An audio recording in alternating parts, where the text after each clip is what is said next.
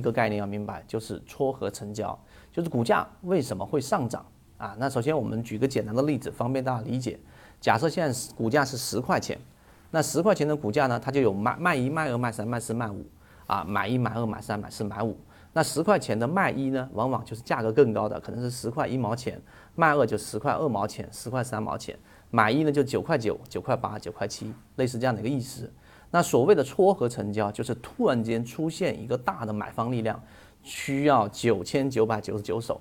那刚才我说的卖一位置的十块一毛钱的一百手就被成交掉了，剩下的就是九千八百手，对吧？那九千八百手里面呢，它就会把卖二也会成交，就十块二毛钱会成交。因此，当出现大的卖单的时候，股价就会快速的上涨。这一点理解。那同样的道理，你反向去思考，那。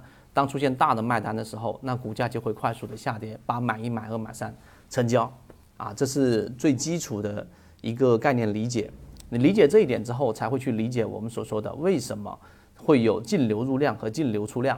那道理就很简单了。第二步，净流入量实际上是指在这个情况之下出现，能把握利润，还是在于对自己模型的信任以及自己的。模型过程当中实践和自己交易模式的融合。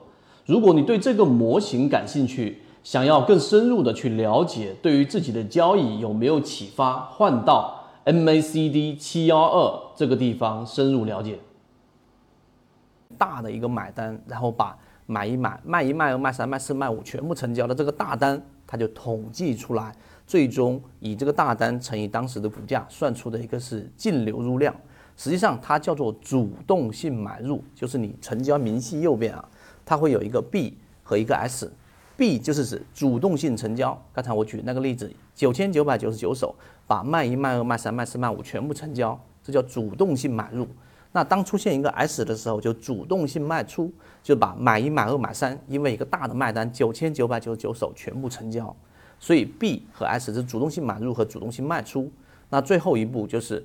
不同的软件计算方式会不一样，有些人把一百手当成大单，有些人把九千九百九十九手当成大单，用大单乘以均价，就得出了 B 的主动性买入的叫做净流入量，S 就净流出量。